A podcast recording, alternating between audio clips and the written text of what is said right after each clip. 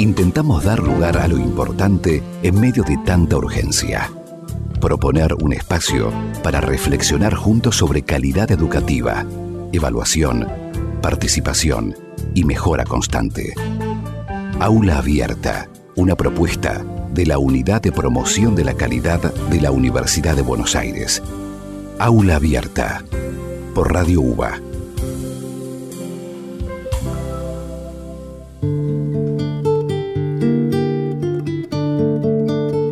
Muy bienvenida, muy bienvenido a otro episodio de Aula Abierta, el programa de la Unidad de Promoción de la Calidad de la Universidad de Buenos Aires, unidad coordinada por Marcelo Míguez. Mi nombre es Alejandro Simonazzi y vamos a ir hoy al encuentro de Miguel Marzullo. Él es el rector de la Escuela de Educación Técnica de Villa Lugano, que, escuela que está ubicada en el cruce de las avenidas Roca y Encalada, escuela preuniversitaria de la Universidad de Buenos Aires, que tiene sus orientaciones en técnico en tecnologías de la información y la comunicación y técnico en mecatrónica. Eh, la integración entre mecánica, programación electrónica o lo que se conoce normalmente como robótica. Una escuela que representa, según la mirada de muchos y de nuestro rector, Alberto Barbieri, representa el proyecto que, significa el, sueño de la UBA de llegar a los barrios vulnerables de nuestra ciudad.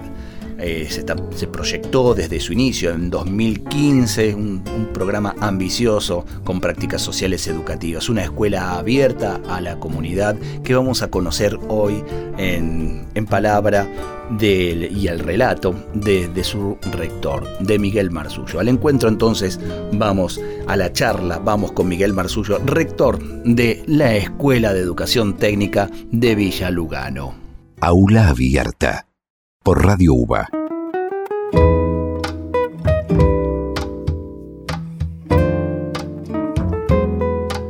Y ya estamos en contacto con el, rector de la Escuela de Educación Técnica de Lugano, está Miguel Marzullo. ¿Cómo estás? Hola Alejandro, muy bien, gracias a Dios, muy bien, contentos, estamos llegando a, fin de, de, otro año, de otro año lectivo, bueno, y eso eso significa que, esta escuela que fue concebida primero como un sueño, después como un proyecto, eh, ya, es una realidad tangible y, en camino de, consolidarse como tal. Una escuela muy particular dentro de, las escuelas preuniversitarias de, la UBA, una escuela que llega y se instala hace casi ya siete años en un barrio como Lugano, y, no solo en un barrio que, tienen estos, estos, estos rótulos ¿no? de barrios vulnerables, sino que además para trabajar y, estar con la población de esos barrios, ¿no? Sí, sí, a ver, eh, el proyecto de instalar, el proyecto de la UBA de instalar una escuela eh, en, Villa Lugano no, se debió a una simple elección inmobiliaria porque, porque había un, terreno, un predio disponible. Fue una, fue una decisión estratégica de la universidad a la que se sumaron el gobierno local y el gobierno nacional, ¿no?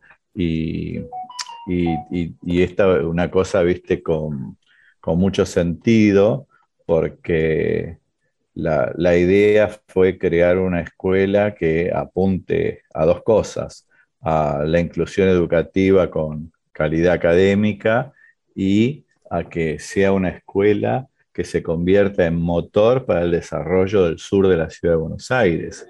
y, bueno, esos dos cometidos eh, de, a poco se van, se van cumpliendo, se van, se van realizando, ¿no? la, inclusión educativa, eh, bueno, simplemente hay que ver la población escolar que tenemos dentro de cada una de las aulas y, no van a notar ninguna diferencia con la población escolar que tiene cualquier escuela pública acá en el sur de la ciudad. Y, eh, podemos hablar hoy ya de, de, inclusión educativa, inclusión educativa no solo en el, por acceso a la escuela, y lo que, lo que, lo, que lo, hacemos a través de sorteo de vacantes, ya que no, no, tenemos un sistema meritocrático y por lo tanto recibimos una, una población muy, muy heterogénea, ¿sí? pero la, la, inclusión educativa no termina ahí, la inclusión educativa ahí empieza, empieza con el acceso y sigue con la, la permanencia y, y el egreso. Y, la permanencia hoy está asociada ya a, desarrollos pedagógicos y didácticos que estamos haciendo en la escuela. Fundamentalmente eh, el acompañamiento académico que reciben eh, las y los estudiantes eh, con, justamente con, profesionales de la educación que, que, hacen tutorías, tutorías grupales y cuando son necesarias, eh, tutorías académicas eh, individuales. Y, eso hace que eh, nuestra población escolar, primero, venga a la escuela, vengan contentos a la escuela y que se puedan trabajar sus progresos en forma positiva. ¿no? o sea, es muy importante para nosotros ir registrando y que, y que y las chicas y los chicos también vayan registrando sus progresos, porque eso le produce un estímulo muy, muy grande. Y, hay un compromiso de los profesores de, trabajar eh, con didácticas, didácticas eh, que, tienen, que, tienen que ver justamente con eh, arrancar desde los saberes que tienen eh, las chicas y los chicos y no reclamarles por sus déficits. Un poco acá está el secreto con el que nosotros trabajamos, ¿sí? Trabajamos a partir de, eh, de la formación con la que llegan los chicos. Es interesante. En casa como fuera. Es interesante. Y no le hacemos reclamos por usted no sabe. Claro. O usted debería saber. Claro, hay una personalización, un seguimiento, porque eh, la, educación como uno de, los espacios de, mayor democratización de derechos y ampliación de, derechos en torno también a lo que es la calidad eh, en, la educación, eh, tiene que primero que, admitir que ser plural, pero también en un acompañamiento, porque si no la deserción sería casi automática, no habría examen de ingreso, pero habría una selección por, por, el poco tiempo eh, transcurrido y con cómo llegó cada uno a la escuela. Es interesante que, se acompañe. Una, una escuela que, que no acompaña las trayectorias personales de, las chicas y los chicos, de las y los estudiantes, es una escuela expulsiva. ¿sí? Eh, eh, yo, tengo un muy, muy palpable, muy, muy fresco el recuerdo de cuando arrancamos en, en, mil, en, perdón, en 2015. 2015. ¿sí? Que, que durante el mes de febrero hicimos un curso introductorio donde yo le pedí a, a, las profesoras y los profesores que hagamos un, trabajo de ambientación eh, a, la, escuela secundaria, pero y, durante ese trabajo de ambientación que produzcan un diagnóstico. Y los diagnósticos realmente fueron, fueron de una precisión, o sea, de cada, de cada una y de cada uno de, de las alumnas y los alumnos, sabíamos cómo andaban en, matemáticas, sabíamos cómo andaban en, lengua, sabíamos cómo andaban. Y, por ejemplo, nos encontramos con, estudiantes que tenían dificultades en las operaciones aritméticas básicas, ¿sí?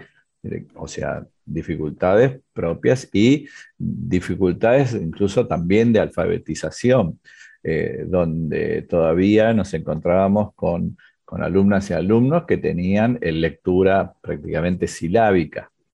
Y, bueno, esa, esas chicas, esos chicos, bueno, eh, empezaron las clases y, voy a hacer eh, lo más ilustrativo posible. El primer día de clase entra el profe de, matemática, ¿sí? Y arranca, bueno, vamos a trabajar en la unidad número uno, eh, propiedades de los números naturales, propiedad conmutativa, bla, bla, bla, bueno. A las dos semanas toma la primera prueba y le va a todo el mundo malísimamente mal. Entonces viene muy preocupado a la rectoría, el profe, dice, mirá Miguel, lo que pasa, que se sé cuánto, a ver, mostrarme las pruebas, le digo. Y yo tenía muy fresco haber leído el diagnóstico. ¿Qué le pasó a este? No, mirá, le, planteé eh, unas, unas ejercitaciones muy sencillas donde solamente tenían que multiplicar. Bueno, pero vos te acordás que este chico o esta chica tenía dificultad con operaciones aritméticas básicas. O sea, apenas sumaba, restaba y hacía las primeras multiplicaciones.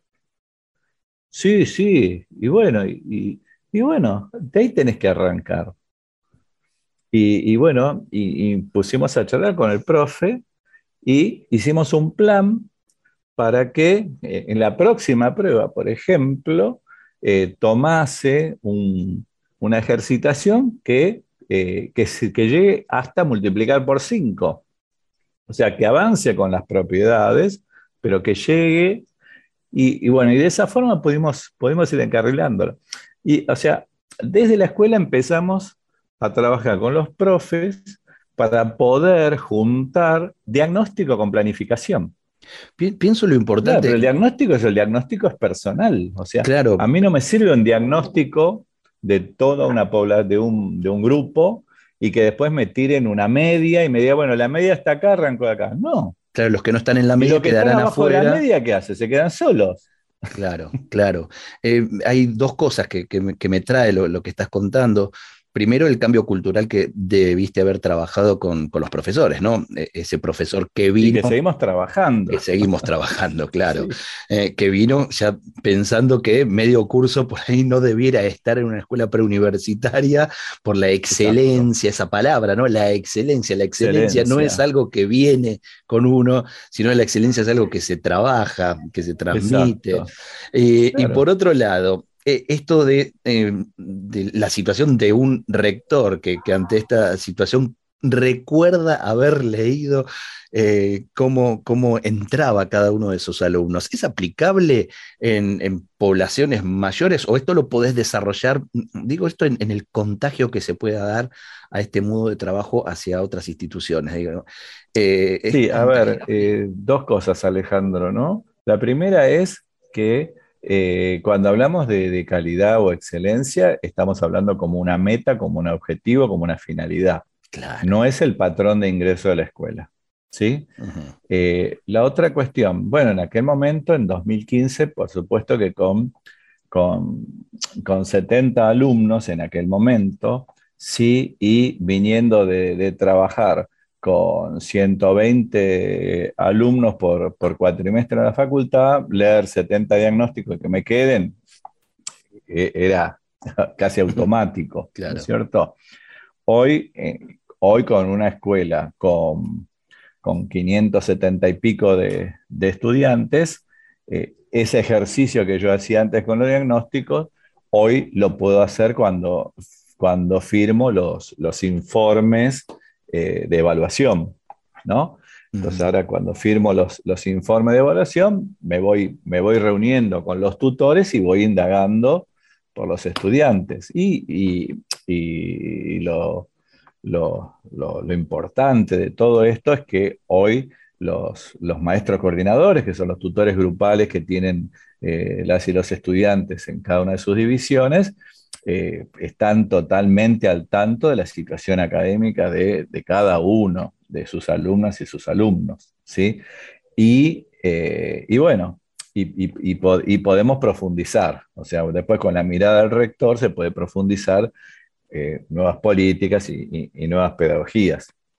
Pero bueno, pero en ese momento que fue fundante, era, era muy importante hacer esto. Y la otra cosa que fue muy importante, que también hoy es una anécdota, eh, nosotros cuando hacemos las evaluaciones de los estudiantes, eh, reunimos al colegio de profesores. el colegio de profesores son los profesores que tiene la, división, ¿no es cierto? En aquel momento, en 2015, eran dos divisiones, así que eh, y con prácticamente profesores comunes, ¿no? En las dos divisiones, fue una cosa muy sencilla hacer el colegio de profesores. Y bueno, o sea, en el colegio de profesores, a partir de las evaluaciones, eh, evaluamos el trabajo que hicimos, la, efectividad de, las políticas, de, las pedagogías que utilizamos, nos encontramos con algunos ajustes y después vemos los casos particulares de los estudiantes que necesitan eh, un poco más de acompañamiento, un poco más de ayuda. En aquel colegio de profesores, yo fui muy meticuloso al preguntar por cada uno de los estudiantes, ya que todavía me acordaba sus diagnósticos, tenía muy presente cómo les estaba yendo eh, en el trabajo en clase y, eh, bueno, le fui preguntando a, los profes por cada uno de los estudiantes. Y cuando yo me daba cuenta que, que alguno de las profesoras, alguno de los profesores me empezaba a versear un poco, decía, bueno, a ver, ¿de quién estamos hablando? Y ponía en la computadora la foto del estudiante. ¿Estamos hablando de esta persona? es un, bueno, tarea para el hogar, eh, que deje de ser invisible y visibilicemos a, este estudiante, ¿no es cierto? Mm.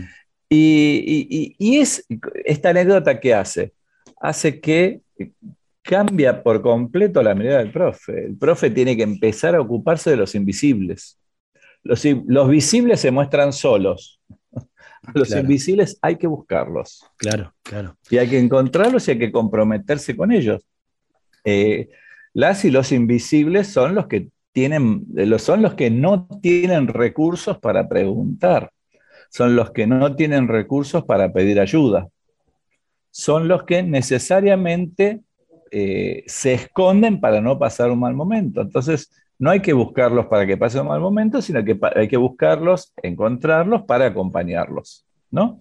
Por eso es muy fuerte el trabajo que hacen eh, las maestras y maestros coordinadores, ¿sí? De grupos, que, bueno, que es, que es una profesión que, se, que estamos explorando dentro, dentro de la escuela y que, que está tomando un perfil profesional eh, muy, muy importante, muy significativo dentro de la escuela. Y ese, ese perfil es el que tiene que ver con la justicia educativa, ¿no? Para, para que cada uno de los estudiantes tenga asegurado un mínimo de educación, un piso de educación que tiene que además estar, eh, eh, ¿cómo se llama?, vinculado o, parametrizado con, con, excelencia académica. ¿sí? no, no, no, es un piso de subsuelo, sino que es un, es un piso que eh, que tiene que ir eh, elevándose a medida que van, van pasando por la escuela. Estamos hablando, estás escuchando a Miguel Marzullo, eh, rector de la Escuela de Educación Técnica de Villa Lugano, y, hay un término que, hablamos en, algún momento fuera de micrófono que, me interesa y que, aplica absolutamente a este modo que tenés de, de mirar la educación y cómo proponerla en, la escuela, que es la justicia educativa. Eh, interesante. Yo te hablaba un poco de calidad de educación y me, me trajiste este, este término de justicia educativa y tiene que ver con esta inclusión sin, sin que el marco de la excelencia tenga que ver con, con, el portal de entrada para que alguien pueda quedar fuera. Y, y que es posible, por supuesto, con, con, un rector que se ocupe, que esté al tanto de las situaciones, pero con un armado de equipos que fuiste un poquito este, detallando, como son maestras y maestros coordinadores, tutores, y también eh, los vicerrectores, ¿no? Que, no los tenés eh, eh, son tres vicerrectores que no están por horarios de trabajo, sino cada uno abocado a alguno de, los aspectos importantes que se necesita eh, hacer un seguimiento. O sea, eh, el armado de un equipo pedagógico es muy importante para que esta justicia educativa se lleve adelante, ¿verdad?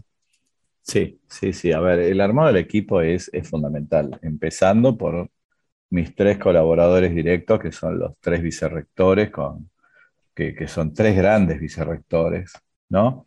Eh, un vicerrector de prácticas socioeducativas, que es el que tiene que ver con eh, los vínculos ¿sí? de, los estudiantes con la escuela, de la escuela con las familias, de la, de la escuela con el medio y de la escuela con las organizaciones. ¿no? Y, esta vicerrectoría es una vicerrectoría clave porque de alguna forma tiene como consigna esta vicerrectoría que eh, las y los estudiantes tienen que llegar felices a la escuela y tienen que volver felices a sus ámbitos, a sus casas, a sus barrios, ¿no? Y, cualquier cosa que de alguna forma opaque o obstruya eh, esa alegría, eh, nos tenemos que ocupar. Nos tenemos que ocupar.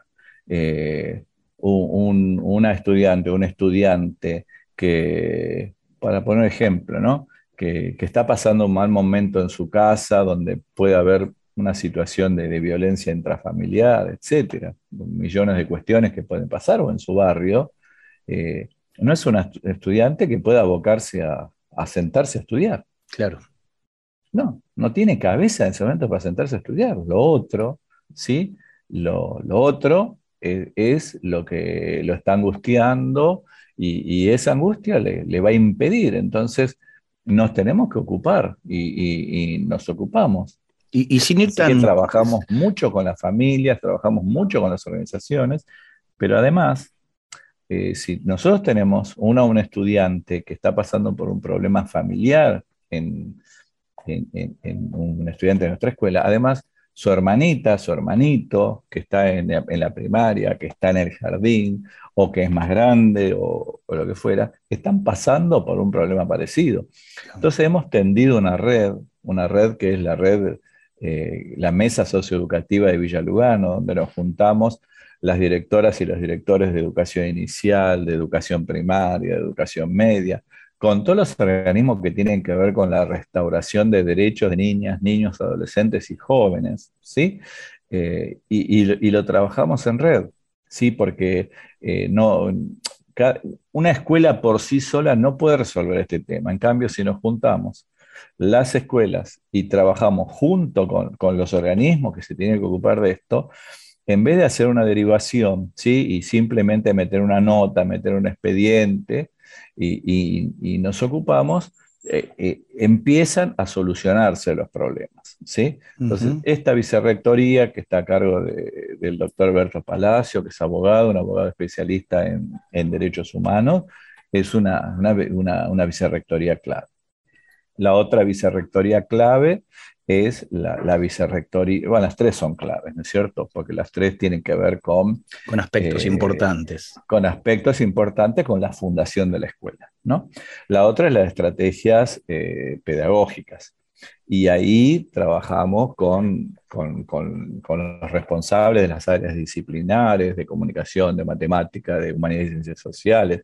Por ejemplo, acá en nuestra escuela eh, es muy importante el trabajo que hacemos con eh, educación física, que, hacemos en arte, ¿sí? Eh, calcularle que nuestra población escolar, que es una población fundamentalmente de, que procede ¿sí? de, la cultura andina, es una, población con, una cultura de la cual nos, estamos imbuyendo cada vez más y nos vamos enterando cada vez más y vamos respetando cada vez más, pero es es una, es una cultura, por ejemplo, que tiene eh, casi un respeto sacramental de los niños, niñas y adolescentes por los adultos.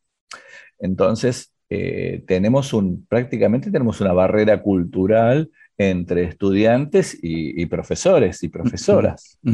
y, es, y es una barrera que, respetando la cultura, ¿sí?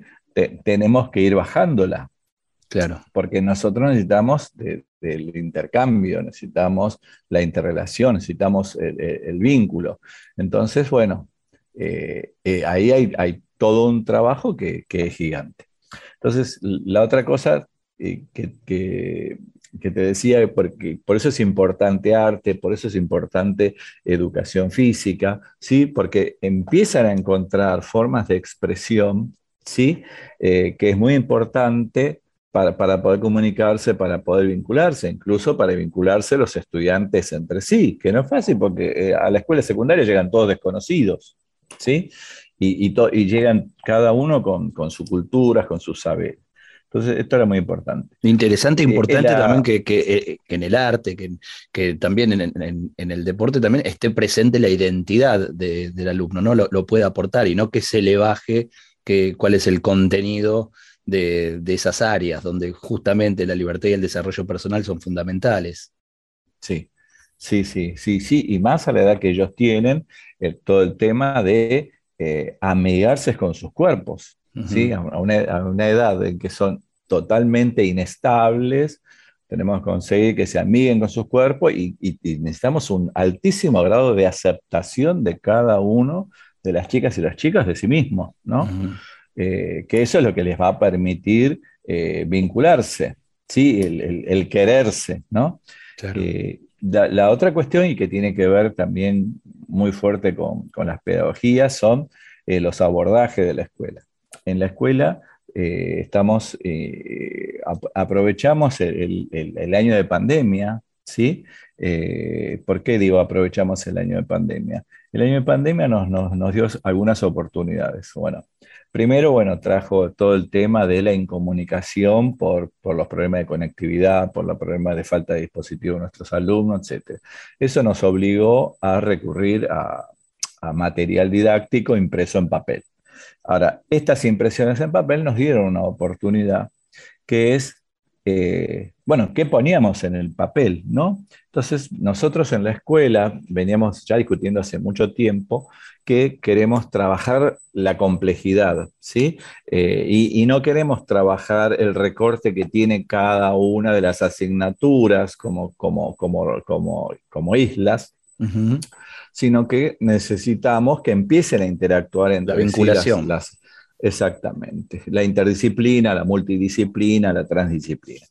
Entonces, e, esto nos permitió que eh, el, equipo docente genere, elabore unos cuadernillos con abordajes interdisciplinares. Y te voy a dar, por ejemplo, un ejemplo. Eh, con, estudiantes de, tercer año, por ejemplo, hicimos un abordaje muy interesante. Eh, este año, cuando arrancamos, eh, pusimos, elegimos como objetivo de trabajo el tema del aire. Ahora vas a ver por qué. Entonces, bueno, se juntaron los profes y, diseñaron varias secuencias. La primera secuencia era una secuencia donde la profe de química ¿sí? trabajaba con los estudiantes la composición del aire, qué hay en el aire. La profe de biología ¿sí? trabajó con los estudiantes qué pasa cuando el aire entra al cuerpo humano, qué hace el aire adentro del cuerpo humano. Con los profes de educación física se trabajó justamente cómo, el, cómo tengo que administrar el aire en mi cuerpo. ¿sí?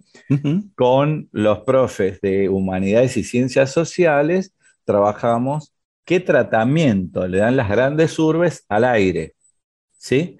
Y con los profes que tienen que ver con las disciplinas técnicas, empezamos a ver qué posibilidades hay de tratar al aire para ir purificándolo. ¿Sí? Con la idea de llegar a fin de año con una máquina o algo, algún dispositivo que podamos llevar al aula y que se ocupe de purificar el aire.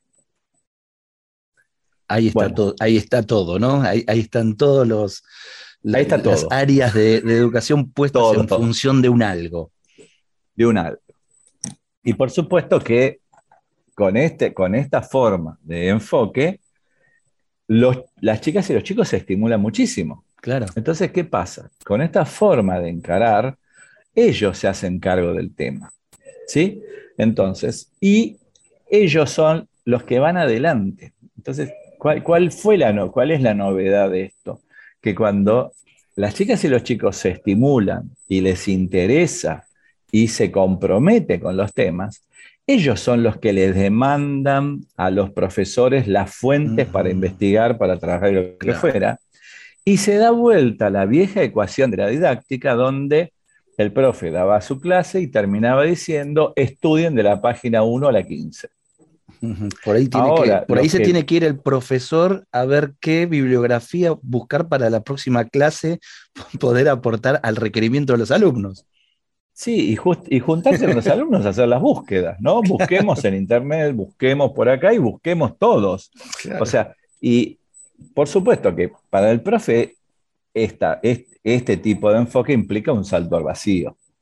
Deja ser la clase que viene dictando y dictando, ¿eh? tal cual, la palabra es dictando, ¿sí? y no desarrollando, sino dictando, ya hace 20 años, ¿sí? y que empieza, ya sabe cómo empieza, ya sabe cómo termina, y, donde es un profe cuyo mejor alumno es el pizarrón. Claro. Entonces, acá se da vuelta, ahora el profe es un profe que es facilitador de saberes de sus estudiantes, que son los interesados y demandantes. Y además el profe colabora con los proyectos con los cuales se comprometen los estudiantes. Porque los eh, a partir de, esta mirada empiezan a surgir los proyectos. Incluso la enseñanza de la técnica cambia completamente. ¿sí? ¿Por qué? Porque en la vieja escuela industrial, ¿sí? Eh, en primer año, todos los chicos y las chicas, no, los chicos, pocas chicas. En nuestro caso, sí, hoy ya tenemos 50% de alumnas mujeres. Interesante dato. Eh, sí, después tengo otro dato. Eh, no me tengo que olvidar. Hacían la budinera. Terminaban de hacer la budinera, hacían el banquito. Terminaban de hacer el banquito, hacían el bulón. Y ese era esos eran los trayectos. O sea, todos los chicos que pasaron por la industrial hicieron la budinera, todos hicieron el banquito y todos hicieron el bulón. Acá es diferente. Acá, por consenso, se encuentra qué problema quieren resolver. ¿Sí? Eh, hace dos años atrás, un, estudiante de primer año llegó muy malhumorado a clase, ¿no? Y el profe de, técnica, el profe de fabricación, en ese momento dice, ¿qué le pasa que está con esa cara?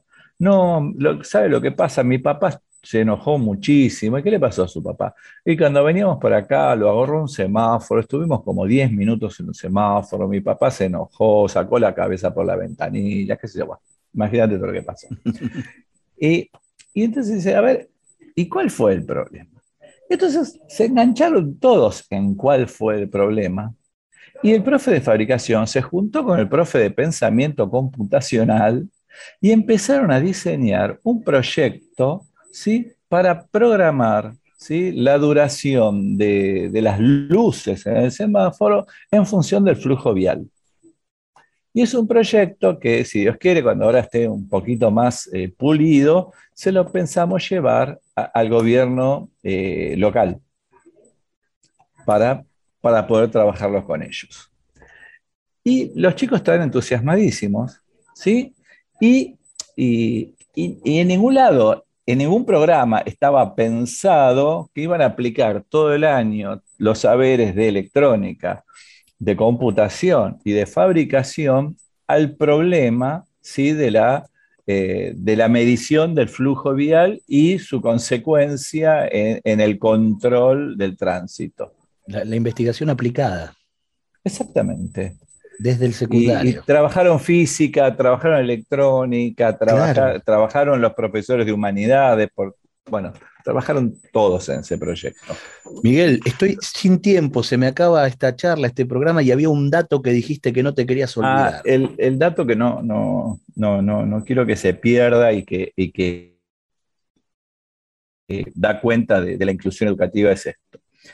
Eh, este año, en, febrero eh, terminó la primera camada de sexto año. Lamentablemente, eh, esa camada tuvo el 2020 en cuarentena y prácticamente casi no pisó la escuela, pero bueno, y eso también hizo que, tengamos una, baja tasa de egreso, ¿sí? De los 70 alumnos iniciales, en, en, febrero del 2021 egresaron 32, eh, 33 estudiantes. Pero los, 36, 37 eh, están todavía eh, excepto dos, proceso. Excepto dos estudiantes que verdaderamente no, no, no los hemos podido rescatar. Perfecto, pero no, es deserción del 50%, están trabajando de ninguna forma. Eh, eh, para que lleguen. Muy bien. Con el ingreso del año siguiente, que fueron 75 en, en 2016, ahora a fin de año vamos a tener un egreso de 60. Pero donde hay alumnos 2015 y alumnos 2016. Y en quinto año, que son los que van a egresar en 2022, tenemos 100 estudiantes. Y ahí, entonces, vos fíjate que con un ingreso de 70, 75, 80 y en 80 ahora estamos parados, ¿sí? Eh, vamos a tener un egreso de 100 estudiantes. Claro. El año que viene. O sea, y, también esa demora en llegar a los 100 también tuvo mucho que ver la pandemia. Por supuesto. Además, además, de, además de las dificultades con, las que cada una de esas chicas, esos chicos llegaron a la escuela y que, bueno, y, dentro de los 30 que se graduaron, los 60 que se gradúan ahora y de esos 100 que se van a graduar, tenemos mayoritariamente chicas y chicos que hicieron la carrera en seis años. la otra cuestión muy importante eh, la mayoría de nuestros egresados están todos cursando el CBC. Eh, la mayoría de nuestros estudiantes de sexto año están adelantando materias por el programa UA 21. Eh, bueno. E-, estamos hablando de una población que, por ahí hace un tiempo no pensaba en la continuidad en una universidad de su vida, ¿no? estamos pensando en, una población, a ver, una población que eh, así estadísticamente procede de la comuna con el peor rendimiento académico de la ciudad. ¿Sí? Y que eh, además las pruebas eh, estándar, ¿sí? A las cuales no estamos obligados, pero sí adherimos, nos, nos han demostrado que nuestros estudiantes en tercer año y en quinto año están por arriba de la media de, los rendimientos en ciudad. Eh, y, también nos, han demostrado esas mediciones, ¿sí? que además de estar por, arriba de la media, eh, tenemos una dispersión muy parecida a las comunas de mejores ingresos per cápita de la ciudad. Y además, eh, estamos muy contentos porque nuestros estudiantes eh, participan de concursos donde tienen premios increíbles.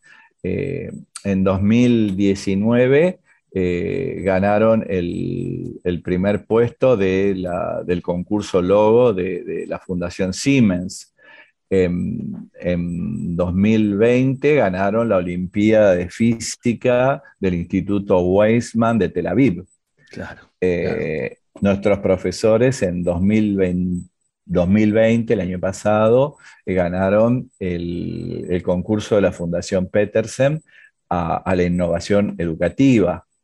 Eh, bueno, y estamos haciendo proyectos, proyectos increíbles con, la Reserva de Lugano, ¿sí? la Reserva Lago Lugano, que está acá enfrente, donde eh, nuestras estudiantes y nuestros estudiantes están trabajando todo un sistema de purificación de las aguas contaminadas del arroyo Sildañez con balsas de, fitorremediación eh, y con eh, procesos totalmente automatizados, procesos electrónicos totalmente automatizados y con registro en base de datos de toda la información que se produce. Así que bueno, estamos, muy ¿eh? contentos los desafíos de los que se hacen cargo nuestras y nuestros estudiantes, acompañados de sus profesores, son, eh, son admirables y, bueno, los resultados están a la vista, así que bueno, están invitados todo el mundo a, la escuela y a, a, conocernos, ver cómo trabajamos y bueno, Admirable la, pasión cuando dice acá enfrente está el lago, porque, porque, Miguel, por supuesto, nos está hablando desde la Escuela Técnica de Lugano, desde allí la intersección de las avenidas Roca y, Escalada, donde, donde siente que es su casa y donde habla con toda pasión de lo que sucede, de lo que allí se, comparte, se vive, se proyecta, eh, invita abiertamente, eh, insisto, para mí una, una experiencia educativa de, búsqueda, de propuesta, de, innovaciones para, para, tener en cuenta, para, para empezar a interpelar la, educación media y, ver qué, caminos son, son los mejores para, ir tomando. Así que felicitaciones, por esto es un orgullo para, la UBA, esta, esta escuela media y, el trabajo que se hace en Villa, en eh, muchísimas gracias, Miguel, por este rato de charla que seguramente continuará en, en otro, en otro tiempo para seguir visitando y seguir viendo qué, lindo se trabaja ahí, con, qué alegría y, con este término tan, tan importante de la justicia educativa, que, no es otra cosa que, la inclusión y, la ampliación de derechos para, una mejor sociedad.